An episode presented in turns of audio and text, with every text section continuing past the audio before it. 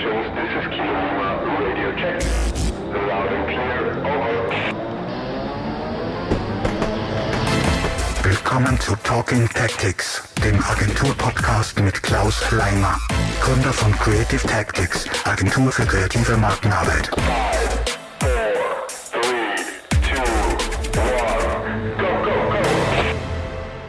Herzlich willkommen zu einer neuen Folge Talking Tactics.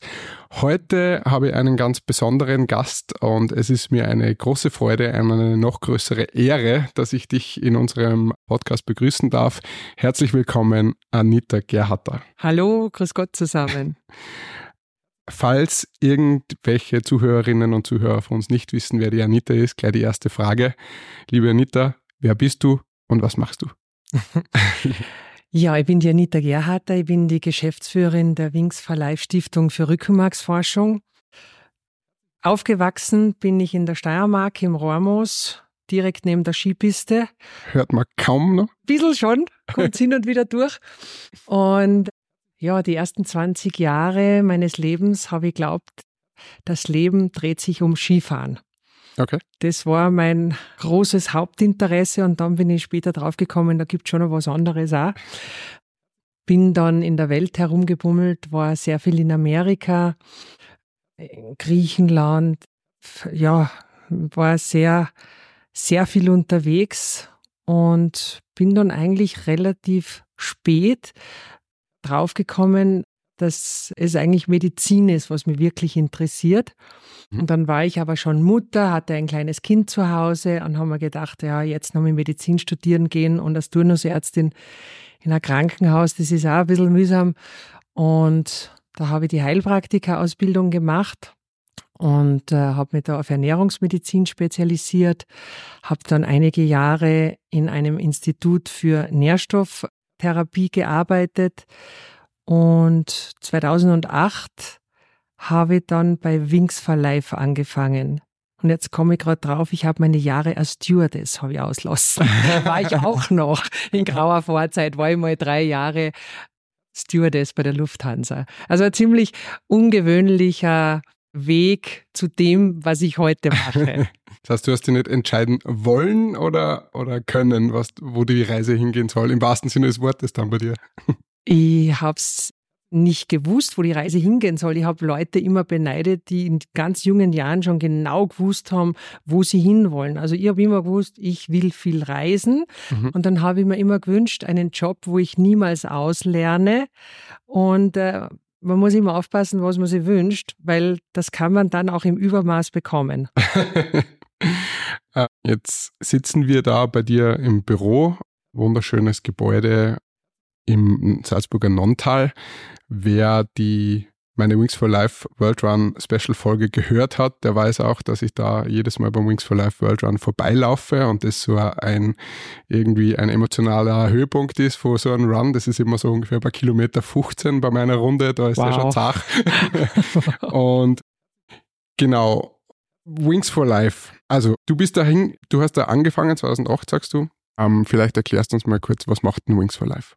Naja, die Stiftung ist gestartet 2004 und der Auslöser war der Motocross-Unfall vom Hannes Kinnegartner im Sommer 2003, der ihn, seither ist er von den Schultern abwärts gelähmt, ein sogenannter Tetraplegiker.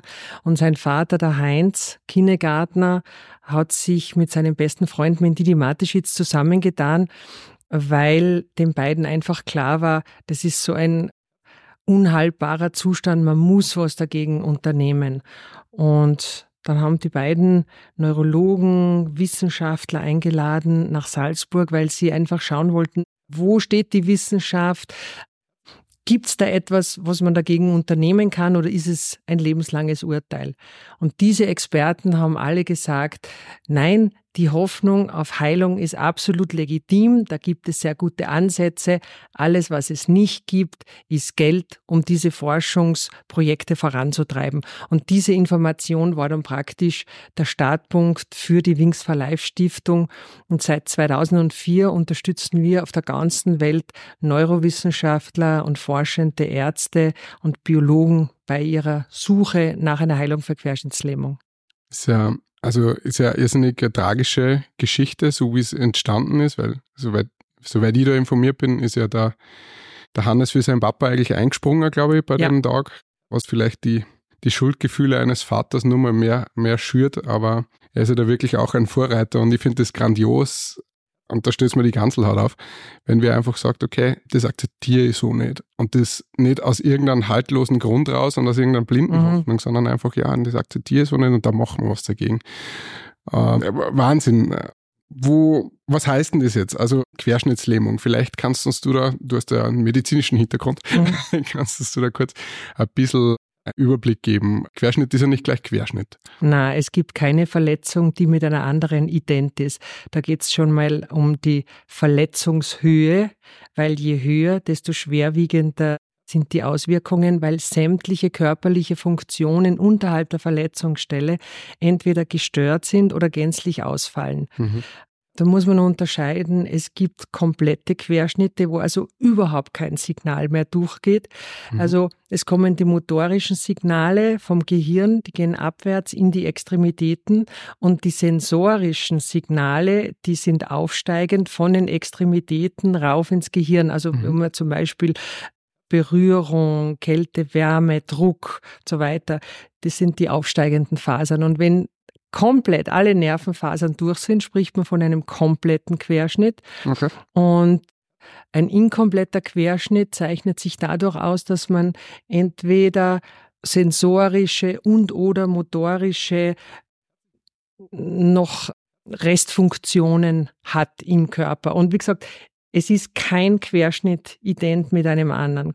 Man kann keinen vergleichen. Und man muss natürlich sagen, diese Nervenfasern, da reden wir von Millionen von Nervenfasern, die da zerstört werden. Und die, die Wiederherstellung dieser Funktionen, die sind unglaublich komplex. Das heißt, kein Querschnitt ist oder keine Verletzung ist gleich wie die andere. Das heißt aber auch, keine Heilungs- oder keine Methodik ist dann. Also man kann nicht, wenn man jetzt einmal was findet, heißt das nicht, dass das für alle funktioniert, oder? Diese eine Pille wird sowieso nie geben. Mhm. Das muss man mal ganz klar sagen. Also mit unseren Forschungsarbeiten werden wir äh, bewerkstelligen können, dass man querschnittsverletzten Menschen verschiedene Funktionen nach und nach zurückgibt. Mhm. Was wir schon bewirkt haben, ist mit unserer Arbeit, dass zum Beispiel auch die Erstversorgung sich massiv verbessert hat. Wir haben zum Beispiel eine Studie gefördert, in London. Da hat ein Neurochirurg was sehr Spannendes und eigentlich auch ganz logisch Einfaches gemacht. Und zwar hat der eine ganz feine Sonde entwickelt, um den Druck im Rückenmark zu messen. Das hat vor ihm noch keiner gemacht. Und man muss sich vorstellen, das Rückenmark und das Gehirn, das ist ein Organsystem. Das ist das zentrale Nervensystem. Und bei einer traumatischen Hirnverletzung ist einer der ersten Maßnahmen im Krankenhaus, dass man den Druck misst im Mhm. Schädel. Mhm. Und wenn der Druck zu hoch ist, muss man entlasten. Mhm. Und das hat im Rückenmark nie jemand gemacht. Mhm. Und dann ist dieser Chirurg draufgekommen, dass es oftmals gar nicht ausreicht, wenn man den Wirbelkörper eröffnet, sondern oftmals ist der limitierende Faktor die äußere Hirnhaut, die sogenannte Dura mater. Aha. Und er hat eine OP-Methode entwickelt, wo man den eröffnen kann, ohne dass jetzt das ganze Hirnwasser, der Liquor rausfließt und dass man dem Gewebe Platz gibt, um zu schwellen und dass das Zellen bei dieser Schwellung nicht abgedrückt werden und, und zugrunde gehen. Und da man in diesen ersten Stunden schon wahnsinnig viele Funktionen erhalten, die sonst ver verloren gingen. Und diese Studie, da haben wir die Pilotstudie gefördert. Diese OP-Methode wird jetzt bereits in 22 Krankenhäusern in Großbritannien angewandt und ist jetzt schon nach Europa gekommen. Bei uns in Österreich wird in Innsbruck und in Salzburg jetzt nach dieser Methode operiert werden. Und da kann man schon sehr, sehr viel für frisch verletzte Patienten tun. Das ist interessant, ja. Also müsste man eigentlich denken aus medizinischer Sicht, dass das auf der Hand liegt. Ja? Also jetzt, wo du es so erklärst, Ja. ist sogar mir logisch und ich kenne mich null aus. Nein, aber man muss halt das schon sehen, so ein Neurochirurg, der steckt in diesem Klinikbetrieb, der hat ja weder die zeitlichen und nicht die finanziellen Ressourcen, um sowas zu machen. Also wenn wir das nicht finanzieren, dann findet das einfach nicht statt. Da kann schon einer mit einer guten Idee daherkommen, aber das, das sind ja Verwaltungsaufwände, da braucht man eine Study Nurse, die das Ganze Ganze dokumentiert und, und man braucht ein Ethikvotum und, und, und, mhm. äh, um das überhaupt machen zu dürfen. Sehr viel Verwaltungsarbeit, sehr viel Aufwand, sehr viel Zeit, sehr viel Geld. Mhm. Jetzt hast du vorher schon ein paar Mal äh, Funktionen gesagt, Körperfunktionen. Mhm. Vielleicht kannst du uns da kurz ein bisschen mitnehmen. Ja, Querschnittslähmung heißt ja nicht einfach nur unter Anführungszeichen, dass die Füße nicht funktionieren oder dass man einen im, mhm. im Rollstuhl sitzen muss. Mhm. Jetzt kennst du wahrscheinlich viele Geschichten. Also was sind denn so die größten Probleme, falls man das überhaupt so sagen kann, für querschnittsgelähmte Personen? Ich, ich, muss gestehen, bevor ich bei Wings for Life angefangen habe, war ich auch der Meinung, Querschnittslähmung heißt, sich nicht bewegen zu können. Mhm. Das ist aber leider nur die Spitze vom Eisberg. Das Sichtbare letztendlich. Das Sichtbare, mhm. ja. Querschnittsverletzte können zum Beispiel die, äh, die Temperatur nicht regulieren, mhm. weil die Eng- und Weitstellung der Blutgefäße, das wird nerval gesteuert. Also wenn es kalt ist, dann machen bei uns die Blutgefäße peripher zu, damit die lebensnotwendigen Organe gut versorgt werden und man kriegt kalte Hände und kalte Füße. Mhm. Und wenn es heiß ist, dann machen die Gefäße weit auf, damit man die Hitze los wird. Mhm. Das funktioniert nicht. Also das heißt, im Winter ist Querschnittsverletzten meistens sehr kalt, mhm. speziell die mit einem hohen Querschnitt. Und im Sommer kriegen sie die Hitze nicht weiter, weil sie auch die Fähigkeit verlieren zu schwitzen unterhalb mhm. der Verletzungsstelle. Okay. Also mein Kollege, der Wolfi, wenn es richtig, richtig heiß ist, dann muss man den manchmal sogar ein bisschen kühlen, ja, mit, mit, mit kalten Red Bull-Dosen und so weiter. Er hat Gott sei Dank einen sehr guten Sinn für Humor. Ja. Äh, aber der kriegt die Hitze einfach nicht los. Ja. Menschen wie er mit einem hohen Querschnitt, also Halswirbelverletzung, der atmet auch nur mit seinem Zwerchfell. Mhm. Weil diese Zwischenrippenmuskulatur, die es braucht, um einen richtig mhm. ganz einen tiefen Atemzug zu nehmen, die kann er nicht ansteuern. Und wenn man flach atmet, neigt man dazu, Atemwegsinfektionen zu bekommen. Für uns ist verschleimte Bronchitis eine lästige Angelegenheit. Für einen Querschnittsverletzten kann es zu einer lebensbedrohlichen Situation werden, weil er auch die Muskulatur nicht hat, um den Schleim abzuhusten. Mhm. Da braucht man ganz viel Muskeln im, im ja. Oberkörper. Weiteres Problem ist natürlich die Zirkulation, die Blutzirkulation verlangsamt sich durch die Bewegungsunfähigkeit. Die Muskulatur bildet sich zurück. Und wenn dann die Leute zu lange sitzen, da kommt mhm. sehr viel Druck auf das Gewebe, dann kommt vielleicht nicht genügend Sauerstoff an die Zelle. Die Zelle stirbt, die mhm. Haut bricht auf und es ist ein Druckgeschwür entstanden. Mhm. Das ist eine Eintrittspforte für Bakterien. Und natürlich haben Querschnittsverletzte auch das Pech, dass sie eine verlangsamte Heilungstendenz haben. Mhm. Und wenn so ein Druckgeschwür mal entstanden ist, dann liegen die oft einmal wochenlang im Krankenhaus oder zu Hause auf dem Bauch, können nicht einmal im Rollstuhl sitzen. Das ist ganz, ganz mühsame Geschichte.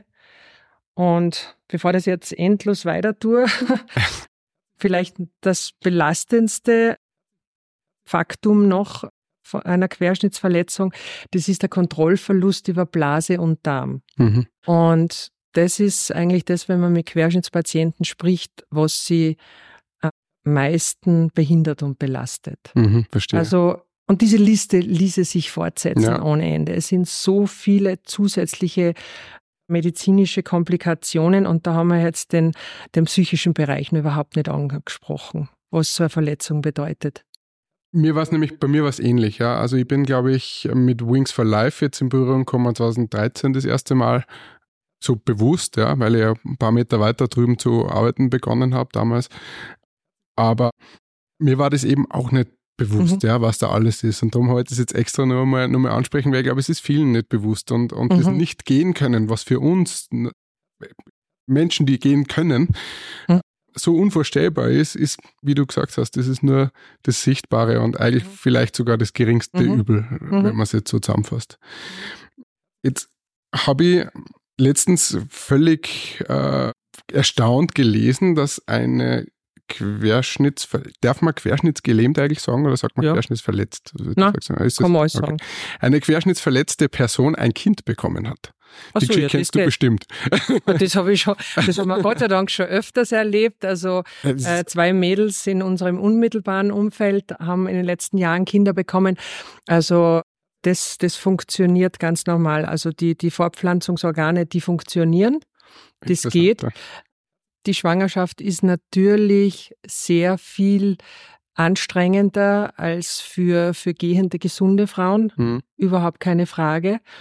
Und die Kinder werden dann meist eben mit Kaiserschnitt geholt. Aber Mhm. das geht alles. Ja, Wahnsinn. Also, wir haben das Thema Schwangerschaft. Darum ist da nur mal für mich immer erstaunlich. Ich finde es Ja. so schon bewundernswert, was der weibliche Körper leistet, aber dann noch quasi im, im Rollstuhl, sage ich jetzt mal, mit all dem, was wir gerade vorher so Das gesagt ist eine haben. richtige Leistung. Wahnsinn. Also Ja. Hut ab, Ja, also die, die Mädels, die haben sie ihre Kinder wirklich erkämpft und da, da ziehe ich echt auch meinen Hut.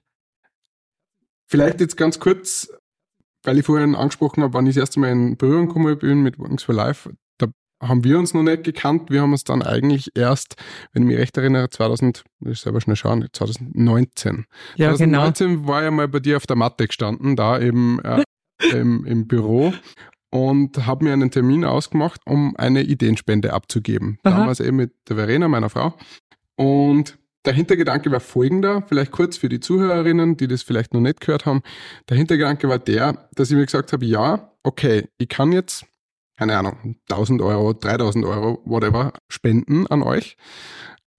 Aber vielleicht bringt es mehr, wenn ich euch, ich glaube, es waren damit 10 oder 12 Stück Ideen liefere, wo ich mir vorstellen könnte, es hätte einen höheren oder einen größeren Hebel, damit ihr daraus Spendengelder generieren könnt.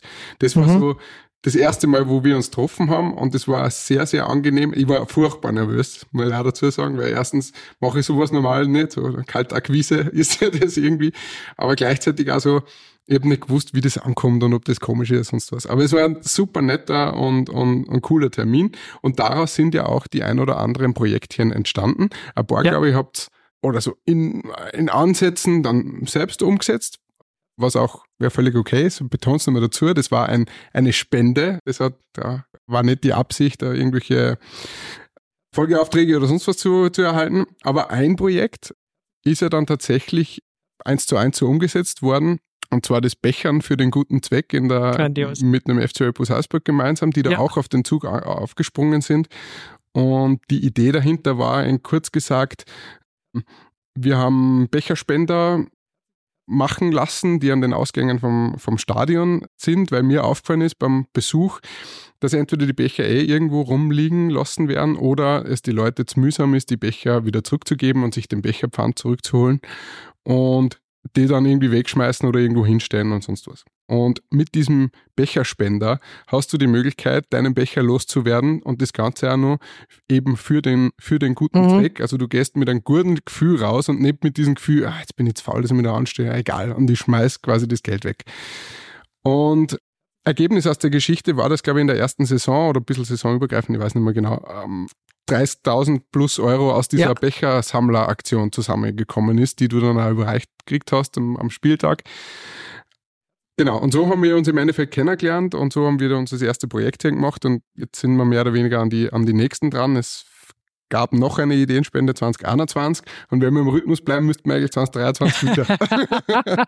ah, wir sind da wirklich, äh, ich, ich habe das so charmant gefunden, diese, diese, diese Idee, eine Idee zu spenden oder Ideen zu spenden. Ich habe das so toll gefunden und wie gesagt, und dieses Bechern für den guten Zweck, da, da habe ich in der Sekunde gewusst, das ist es. Und das ist ja wirklich eine Cash-Cow. Und das ist so einfach, das einmal implementiert und wir werden jetzt äh, wahrscheinlich auch im neuen Stadion in München diese, diese Becher Sammler da überall, also überall dort, wo es mehr Wegbecher gibt, kann man sicher sein, da werden wir aufschlagen mit dieser Idee und auf sehr einfache Art und Weise wirklich gutes Geld machen. Aber die guten Ideen, so wie beim Professor, beim Neurochirurgen in London, sind die guten Ideen sind oft einmal die einfachen, die logischen, die Ja. auf der Hand liegen.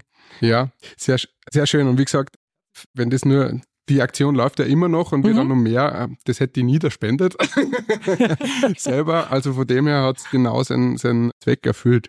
Äh, Darum jetzt vielleicht die Folgefrage. Jetzt habt ihr, es war ein Scheck von 50.000 Euro, das weiß ich Mhm. noch, ich glaube, da hat der FC was draufgelegt Mhm. oder ich weiß nicht wie genau. Was passiert jetzt damit? Also, was ist eure Aufgabe? Was macht ihr mit Spendengeld?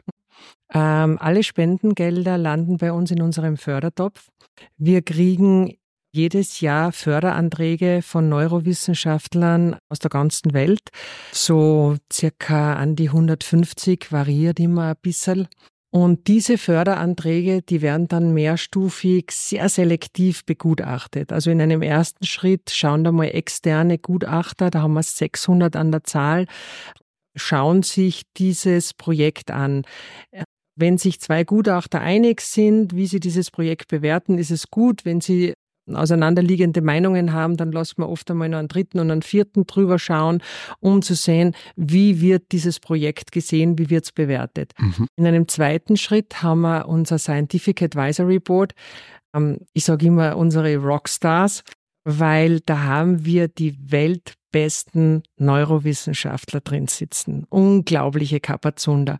Und die schauen sich die Projekte an und die vergeben alle Schulnoten. Okay. Und dann in einem letzten Schritt selektiert dann unser internes Board. Da haben wir drinnen einen Neurologen, einen Neurochirurgen, einen Stammzellexperten, der Heinz Kinnegartner und ich.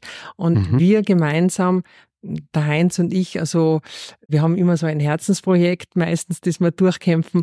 Aber die Experten sagen dann aus den Top 50 gereihten Projekten, wie viele davon neu gefördert werden.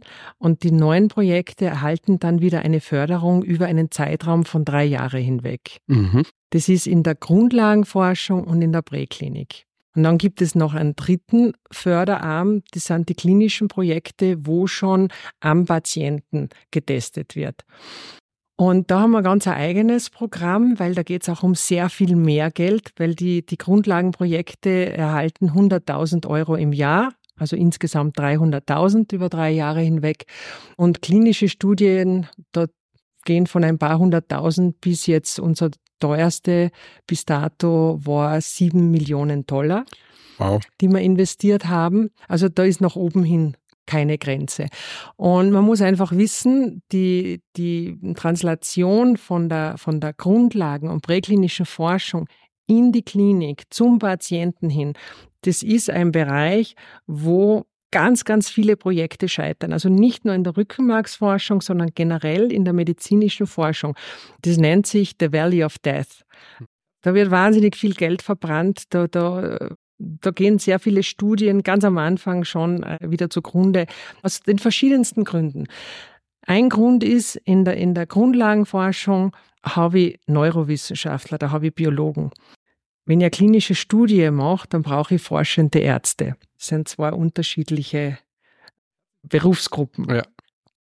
Ich brauche Fachleute, die mir das Ethikvotum besorgen. Da, da schreiben Leute ein, zwei Jahre an diesem Antrag. Es ist schon schwer genug für, für Tierversuche, für Mäuse und Ratten dieses Ethikvotum zu bekommen, geschweige denn für Menschen. Also das ist hochkomplex.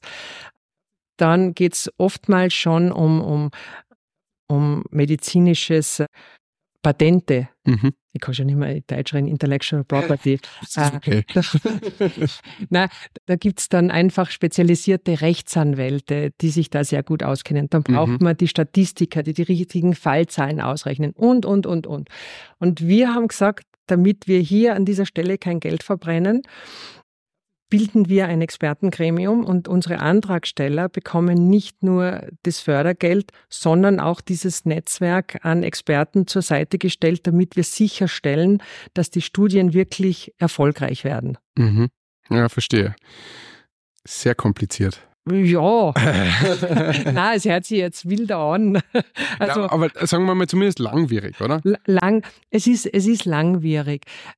Ich bin ein sehr ungeduldiger Mensch und das habe ich schon auch lernen müssen im Laufe der Jahre, dass die Dinge halt nicht so schnell gehen, wie ich das gerne hätte oder, oder wie es betroffene Menschen gerne hätten. Aber damit man halt saubere Studien macht, das braucht einige Jahre. Mhm. Weil klinische Studien grob eingeteilt, gibt es da drei Phasen. Da gibt es die erste Phase mit sehr wenigen Patienten. Da geht es einmal rein um die Sicherheit. Ist dieses ist diese Behandlungsmethode, ist dieses Medikament, ist es sicher oder mhm. hat es schädliche Nebenwirkungen? Mhm. In der Phase 2, da haben wir schon mehr Patienten, schaut man, ist es wirksam? Da hat man dann eine Placebo-Gruppe, das wird dann mhm. verblindet und dann schaut man, ist es wirksam und in welcher Dosierung? Und wenn man das rausgefunden hat, dann geht man in die Phase 3 mit sehr vielen Patienten und das dauert dann zwei, drei, vier Jahre, um zu schauen, was passiert nach diesem Zeitraum. Wie haben sich die Patienten entwickelt und kommen Spätschäden vielleicht? Wir mhm. haben zum Beispiel eine Zelle gehabt, eine Stammzelle aus der Riechschleimhaut, die hat im Rattenversuch, das war eine Sensation, also die hat enormen motorischen Wiederfunktionsgewinn mhm. gebracht. Mhm. Motorische Funktionen wiederhergestellt und wir haben uns alle schon gefreut und gesagt, jawohl, und das ist die Zelle und ja. mit der tun wir jetzt weiter. Und dann hat man aber gesehen, dass die zu einem sehr, sehr hohen Maße kanzerogen entartet. Also da hat sich Krebs mhm. entwickelt. Mhm. Und das schaut man sich halt im Tierversuch an. Ja, das will man dann nicht bei mhm. Patienten sehen. Mhm. Und darum dauern halt diese Studien so lange, wie sie dauern. Ja, verstehe. Okay, also was wir auf jeden Fall mal festhalten, falls dieses, dieser Irrglaube, wo draußen ist, ihr unterstützt nicht querschnittsgelähmte oder querschnittsverletzte Personen direkt mit Nein. Rollstuhl und sonst irgendwas, um ihr Leben zu verbessern, sondern ihr sucht konkret nach einer Heilung für Querschnittslähmung, damit das, es eigentlich gar nicht so weit kommt. Das also, war das heilbar ist. genau. Das war damals eine Grundsatzentscheidung, ja. ob man jetzt in die Forschung geht und oder auch humanitäre Hilfe macht. Aber wir haben damals eben beschlossen, gesagt, wenn wir uns zu 100 Prozent auf die Forschung konzentrieren, dann werden wir eines Tages allen helfen können. Mhm. Und zwar wirklich nachhaltig und ursächlich.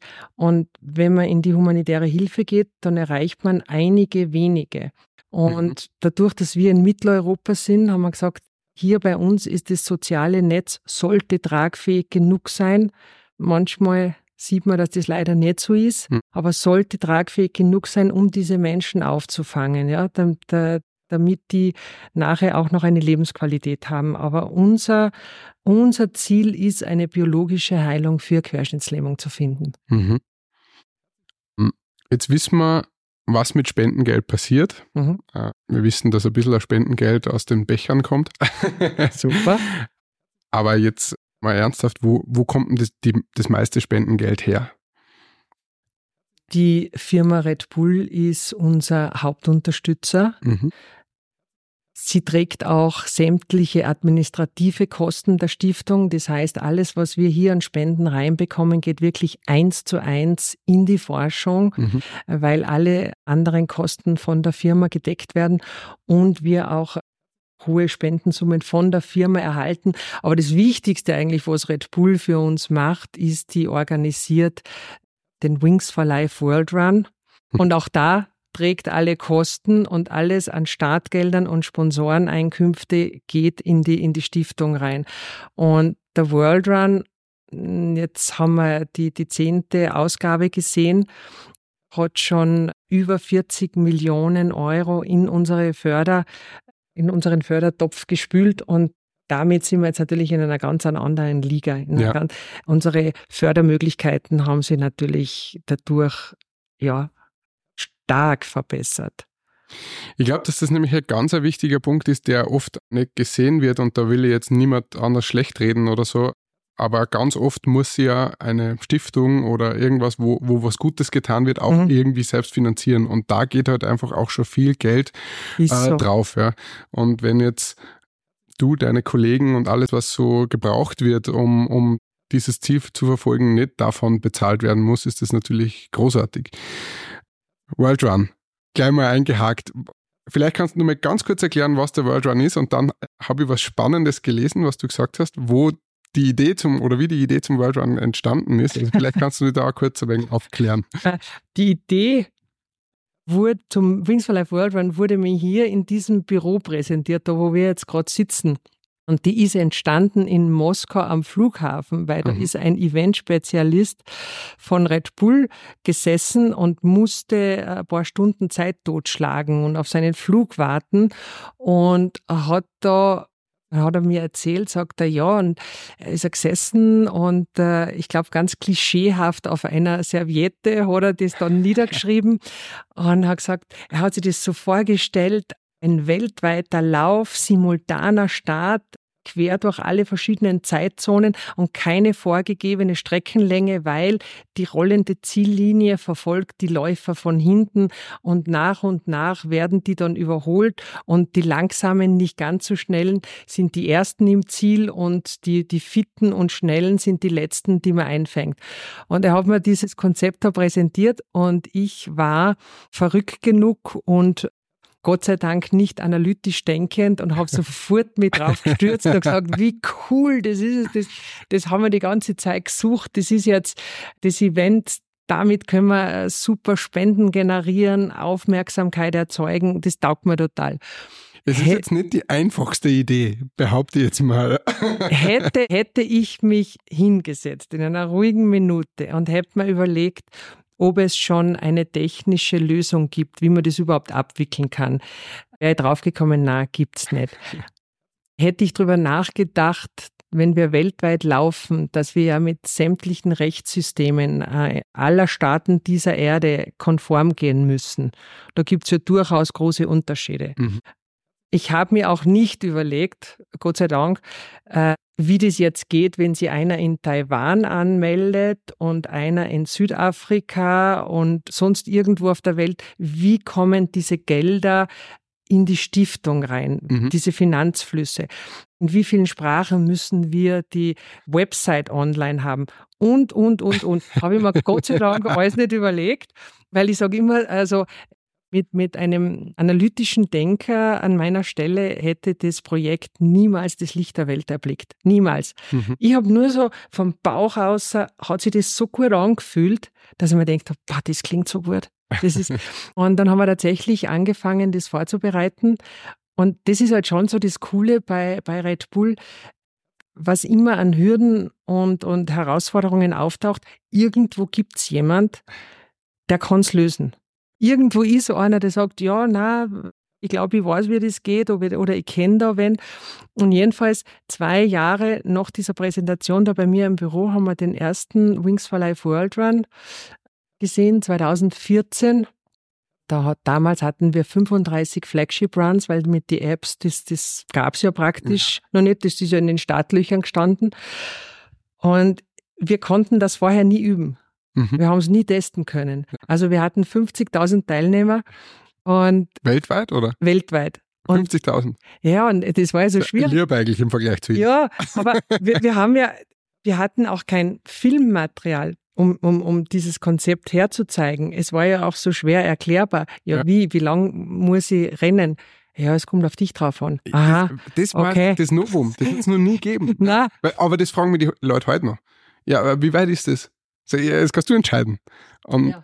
ja. egal. Na, aber jedenfalls immer nur denkt so, also wenn man das, wenn man, wenn, wenn man, wenn wir da jetzt eine Banne haben und das nicht funktioniert, muss ich auswandern. also dann, dann, also das war furchtbar. Ich habe echt wenig geschlafen ähm, in den Tagen vom World Run und Gott sei Dank hat alles funktioniert.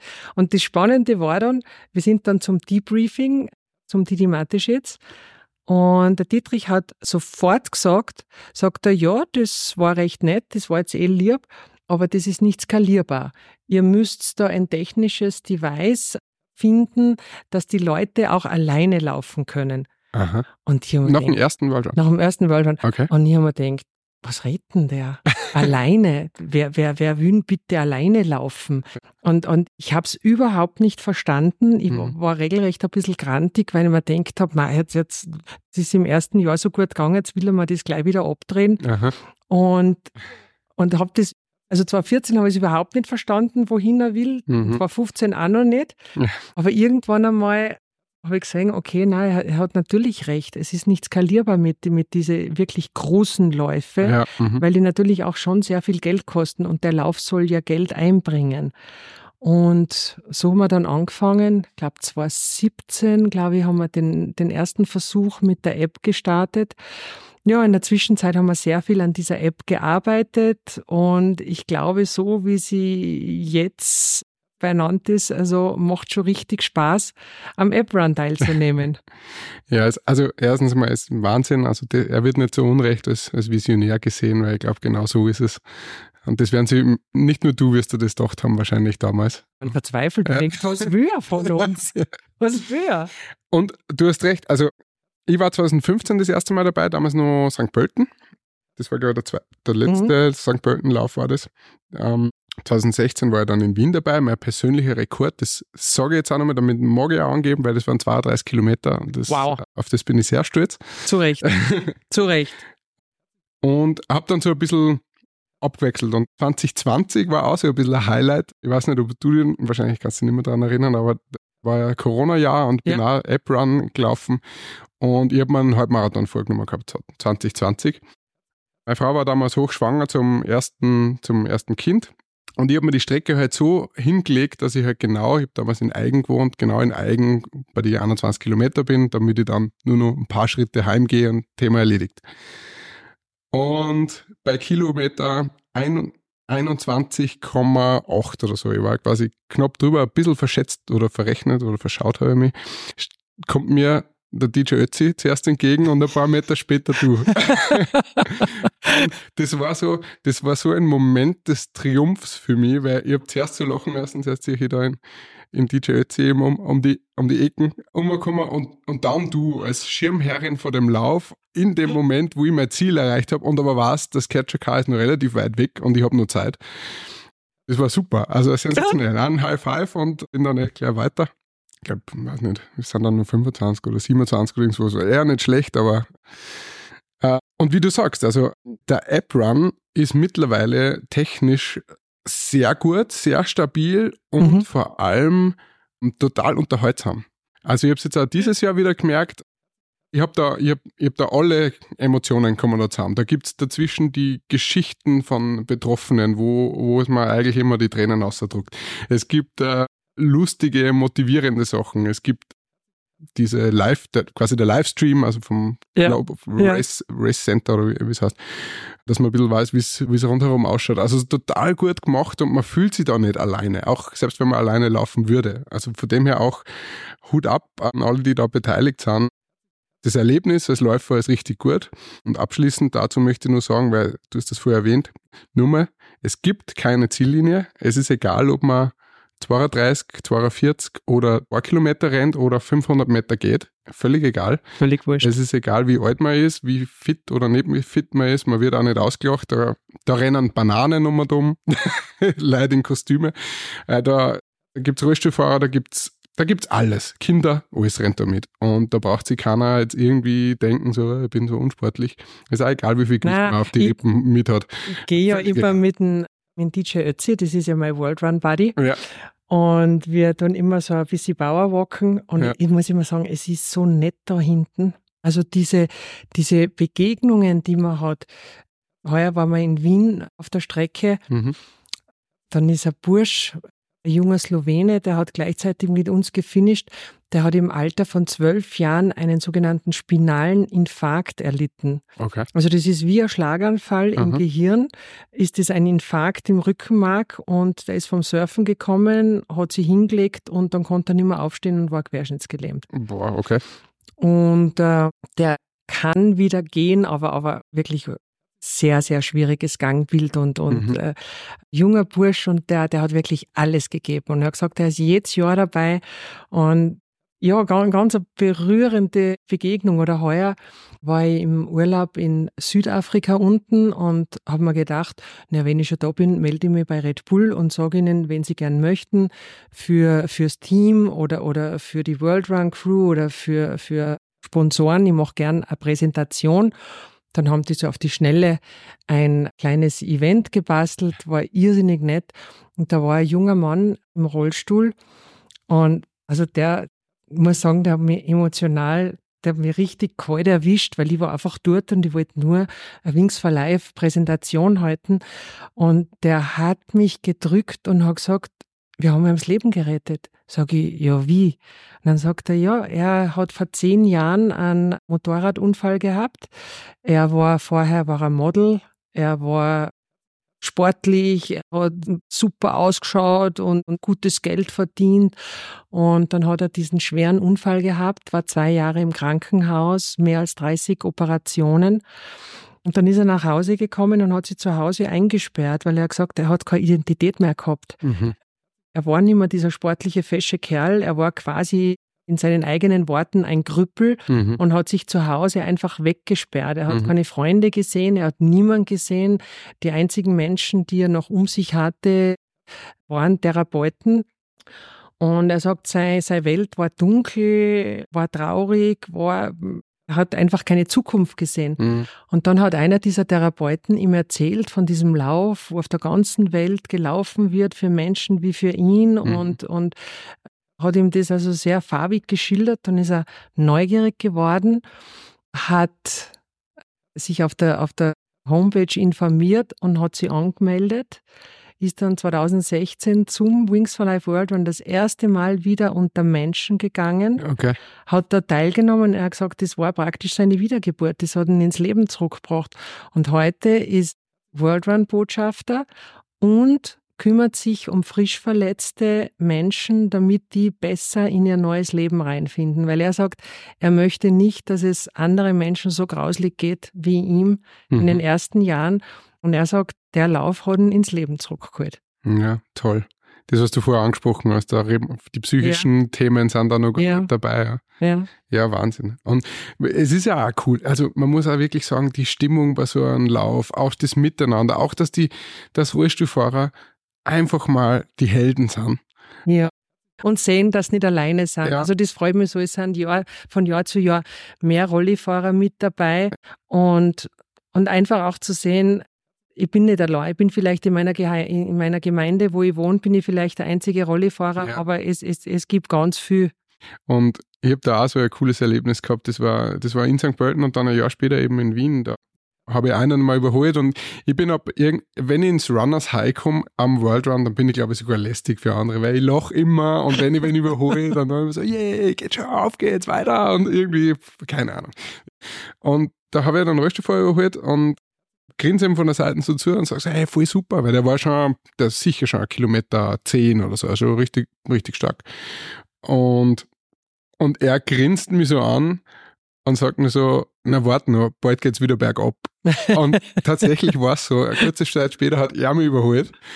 Und ich habe dann nur so eigentlich ganz frech um mich gesagt, ja, aber helfen du dir doch nicht, wenn es bergauf geht. sagt er, ja, ich du trau da, dass du meinen Rollstuhl angreifen darfst. Also das war so cool. Und den habe ich Jahre ja. später wieder gesehen und er hat sich an das irgendwie nur erinnert. Dann haben wir kurz, haben wir kurz gelaufen, haben wir kurz ein bisschen Smalltalk und dann bin ich halt weiter. Und das ist schon, ja, das ist einfach ein schönes Miteinander. Die Stimmung mhm. ist super und egal ob App Run oder, oder Flagship Run, da hat jeder ja dieses Running for those who can't oder Laufen für die, die es nicht können. Das ist halt wirklich ein, ein toller, starker Satz, der da wirklich zum Leben erweckt. Ich, ich habe das ja sogar, for those who can't, habe ich ja sogar wow. tätowiert. Wow. Ich habe gedacht, das ist nämlich clever, weil da kann ich da oben mit Adding, da kann ich Running, ja. Fighting, Wie whatever, cool. ja. Was auch immer. Also Running, for, also for those who can't habe ich cool. ähm, auf dem Unterarm, falls das nur wer nicht weiß. War irgendwie auch damit in Verbindung. Ähm, genau. Jetzt nur eine, eine Frage, die mich, die mir persönlich interessiert. Ähm, ich ziehe jetzt mal schnell den Vergleich zu meinem Job. Ich gehe jeden Tag ins Büro. Äh, wir machen jeden Tag recht schöne Sachen, über die wir auch meistens recht stolz sind. Aber ähm, unterm Strich machen wir jetzt nichts, was die Welt halt die, die Menschheit so wirklich braucht. Ja. Die meiste Zeit versuchen wir irgendwas zu verkaufen, sei es ein neues Trikot von irgendeinem Fußballclub oder was auch immer, ja, also Werbung. Manchmal können Ideen da was Gutes bezwecken, aber bei dir ist ja anders. Du gehst ja jeden Tag in die Arbeit, ins Büro und bei dir hat jeder Job und alles, was du tust, immer absolut einen Sinn und zahlt auf dieses Ziel ein, was es zu mhm. erreichen mhm. gibt. Wie geht's dir damit, damit, wenn man, ist das Fluch und Segen? Das ist Fluch und Segen.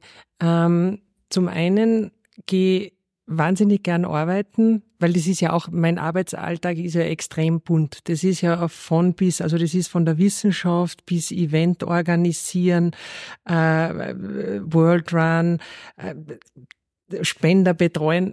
Es ist einfach, es ist wirklich, es ist ganz ein bunter äh, ähm, Betätigungsbereich und es macht mich sehr glücklich. Ähm, dann auf der anderen Seite, Fluch ist jetzt ein zu starkes Wort, aber ich weiß ganz einfach, dass es wichtig ist, was wir da machen und ich hinterfrage mich schon regelmäßig, ob der Job, den ich mache, eh gut genug ist. Weil okay. es, ist, es geht ja nicht nur darum, ähm, dass ich jetzt in einer Firma vielleicht irgendein Produkt verkaufe oder äh, irgendwas vermarkte, sondern da, da geht es um, um, ja, das klingt jetzt pathetisch, aber es geht um Menschenleben. Ja. Und und äh, für mich ist schon wichtig, dass wir da den bestmöglichen Job machen. Und äh, wie gesagt, ich hinterfrage mich da regelmäßig, ob ich die Beste bin für den Job oder ob das wer andere vielleicht besser macht. Und wenn das wer besser macht, ob wir dann schneller vorankämen. Mhm. Also das sind schon so Gedanken, die mich des Öfteren umtreiben. Wie da gehst du mit dem Druck nach. dann um? Also wie, wie nordest du dir da wieder ein? Weil das ist ja, ich kann das nachvollziehen, dass das hart ist. Ja, weil, wie gesagt, äh, so viele Menschen setzen ihre Hoffnungen auf uns und, mhm. und die, die dürfen einfach nicht enttäuschen und darum müssen wir den bestmöglichen Job machen, den es überhaupt nur gibt und ja, ich probiere halt immer das, das Beste zu machen, aber äh, wenn wer kommt, von dem ich annehme, dass er es besser macht wie ich, nach mache ich was anderes. äh, von außen beurteilt, glaube ich, kannst du, äh, kannst du keine Vorwürfe machen. sagen wir mal so, ich, ich, im, im Rahmen meiner Möglichkeiten gebe ich alles. Ja.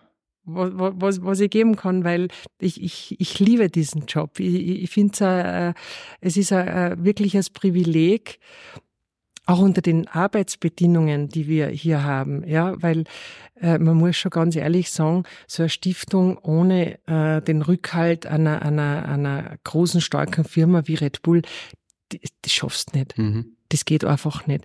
Wir haben natürlich auch noch äh, andere Firmenpartnerschaften, äh, die uns großartig unterstützen. Wir haben Events, die wir selber machen oder die äh, Unterstützer für uns machen zu unseren Gunsten. Das sind alles zusätzliche Einkommen noch. Also das, äh, wir erfahren sehr viel Unterstützung von vielen verschiedenen Seiten. Ähm, aber es glaube ich, das Wichtige ist, dass, dass dieser eine große Partner, äh, ohne mhm. den wäre man nie in die Gänge gekommen. Ja, verstehe. Ähm, gibt es da auch, gibt's auch Neider oder gibt es auch Leute, die die fragen, äh, wieso macht sie das nicht für, keine Ahnung, die Krebsforschung oder, oder sind die Leute schon so weit da draußen, dass verstehen, dass man nicht alles machen kann?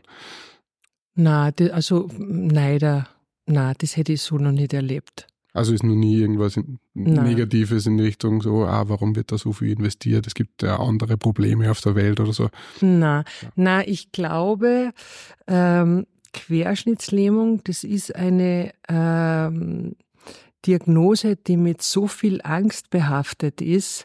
Äh, ich, auch ich gehöre zu diesen Menschen, die früher vor meiner Zeit bei Wings for Life völlig unreflektiert gesagt haben, na, also mit einer Querschnittslähmung da die mich umbringen. Mhm, mh. Es gibt, also völlig unreflektiert. Ja, verstehe. Heute sehe ich das ganz anders, ja. äh, weil ich so viele tolle Menschen kennenlernen durfte, die äh, so toll mit ihrem Schicksal umgehen und ein absolut lebenswertes äh, Leben leben. Mhm. Aber natürlich gibt es auch diese Menschen, die, die völlig daran zerbrechen. Ähm, aber wie bin ich jetzt drauf gekommen? Jetzt habe ich Gedankensprünge gemacht. Wo waren wir jetzt? Hilf mir. Na, ähm, die, die Frage war nur im Prinzip, ähm, ob es Neider gibt, ob da irgendwer sagt, es gibt wichtiger oder andere, andere Nein. Themen, um die man sich kümmern muss. Mm -mm.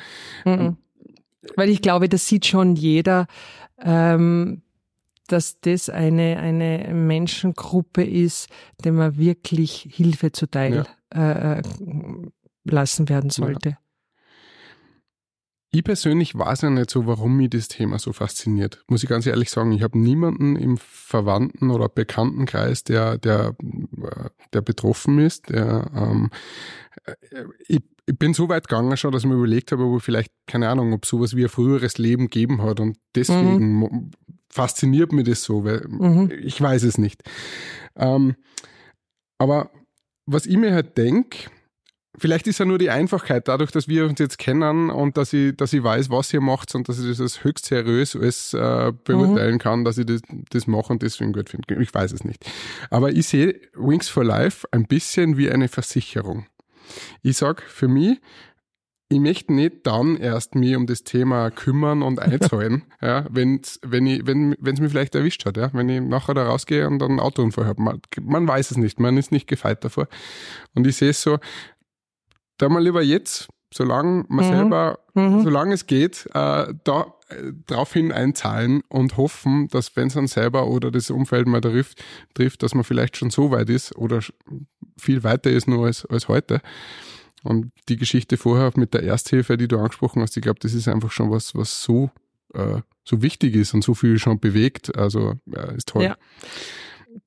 zu dem Thema äh, möchte ich auch sagen, ähm, die meisten Leute glauben, dass Querschnittslähmung etwas ist, was vorwiegend Extremsportler bedroht. Mhm. Und das ist ganz logisch, auch ich habe das geglaubt, weil äh, von wem habe ich in der Zeitung gelesen? Von mhm. Samuel Koch, der dabei Wetten das mhm. äh, über die Autos springen wollte, der Lucky Müller, der vom Kulm runtergesprungen ist, mhm.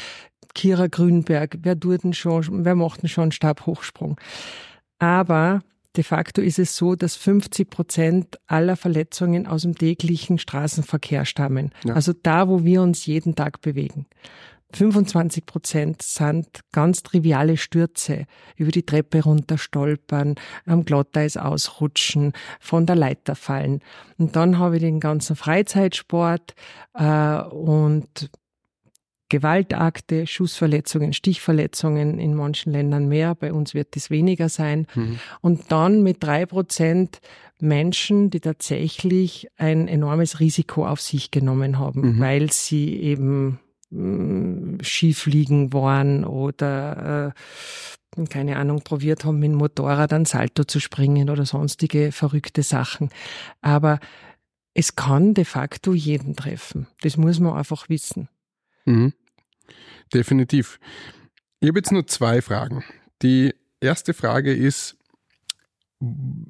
wie, wie würdest das denn du jetzt einschätzen? Ich weiß nicht, ob man die Frage so stellen kann. Wie ist der Stand der, der Dinge? Was mhm. sind die größten äh, was hat am die höchsten Potenziale oder, oder wo würdest du, glaubst du, dass das nur erlebst, dass man das wirklich wieder, wieder ganz äh, geheilt werden kann oder wie ist, wie ist vielleicht die Zeitspanne, die ihr euch vorgenommen mhm. habt? Ich meine, das Ziel ist, ist, ist es zu heilen, so viel steht fest. Genau. Aber was ist die Zeitspanne? Was ist die Zeitspanne? Also ich bin überzeugt, dass ich es in meiner Lebenszeit ganz sicher erleben werde. Ähm, man muss sehen, wir haben vor circa jetzt 19 Jahren mhm. angefangen. Mhm. Damals gab es überhaupt keine Behandlungsmöglichkeiten für querschnittsverletzte Patienten. Also das war nicht einmal am Horizont irgendeine Studie sichtbar. Das hat sich grundlegend geändert. Also mhm. allein wir haben in der Zwischenzeit schon sechs Studien bis in die Klinik mitbegleiten dürfen. Und da ist jetzt so eine Schwungmasse in Bewegung geraten und das geht jetzt immer schneller. Also das Radl dreht sich immer schneller. Es sind auch immer mehr Wissenschaftler, die sich dieser Thematik widmen. Mhm. Ähm, also äh, die Entwicklung hat sich definitiv beschleunigt. Äh, ich, in den nächsten 15, 15 Jahren werden wir wahnsinnig große Fortschritte sehen.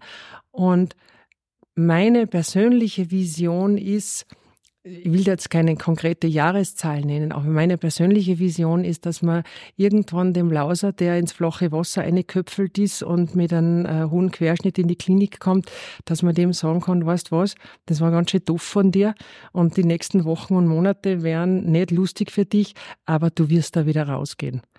Und das wird machbar werden. Bin ich 100% überzeugt davon. Sehr schön. Schöne Vorstellung. Ähm, was kann jeder x-beliebige dazu beitragen. Wie kann man, wenn man das jetzt alles gehört hat und sagt, hey, ich möchte da auch irgendwas machen, äh, wie kann man euch helfen? Das Einfachste ist, dass man beim Wings for Life World Run teilnimmt. Das ist mhm. einmal das Einfachste, das Lustigste, das, das Befriedigendste überhaupt. äh, dann, äh, man kann direkt an uns spenden, man kann äh, man kann äh, an, an Events teilnehmen, die zu unseren Gunsten sind. Ähm, einfach einmal auf unsere Homepage gehen, da haben wir diverse Möglichkeiten aufgezählt, also wie man unterstützen könnte. Und äh, aber wie gesagt, Wings for Life World Run ist das Allereinfachste und da kann man mit seinen Freunden, mit der Familie teilnehmen. Man kann die ganze Firma mitnehmen und es ist ein schönes Gemeinschaftsgefühl und man hat wirklich äh, was Großes unterstützt. Und ich sage immer, dort, wo viele Menschen sich zusammentun und ihre Kräfte bündeln, da entstehen richtig coole Sachen. Und dann sind meine 20 Euro, die vielleicht normalerweise nicht viel erscheinen, aber in der Gesamtheit habe ich mitgeholfen, dass ich Medizingeschichte umschreibe. Ich war, ich war, ich war mit dabei. Und äh, ja, da ich mich freuen, wenn ich viele der Hörer nächstes Jahr an der Startlinie irgendwo treffen wird. Genau, oder zumindest sie das Thema einmal, ja, vielleicht nochmal genauer anschauen oder mit dem, was wir heute alles genau. von dir gehört haben, äh, ein bisschen mit offenen Augen durchs Leben gehen und das vielleicht ein bisschen anders be beurteilen. Ähm, oder einfach weitererzählen. Also das finde ich auch sowas. Ähm, je mehr Leute das wissen, desto höher ist die Chance, dass man, ja, vielleicht ist auch irgendwer dabei, der sagt, ja, vielleicht machen wir es so und so. Ja, ist so. genau. Äh, liebe Anita, vielen, vielen Dank für deine Zeit. Ich habe wieder sehr viel jetzt dazugelernt und ich hoffe und ich bin mir sicher, unsere Zuhörer und Zuhörerinnen auch. Ähm, ich weiß, du hast einen engen Terminkalender, also freut es mich wirklich sehr, dass das funktioniert hat heute. Und ich wünsche dir alles, alles Gute. Ähm, ich bin mir sicher, du bist die Beste dabei, die das machen kann. ähm, das ohne mir. jetzt schmeicheln zu wollen. ähm, und ich hoffe, deine Vision wird, wird wahr. Vielen, vielen Dank. Hat mir total getaugt, das Gespräch mit dir. Und wenn du wieder gute Ideen hast, bitte komm wieder. Jawohl, das machen wir. vielen Dank. In diesem Sinne, danke. Für euch. Ciao. Dieser Podcast wird produziert von der Agentur Nordhang.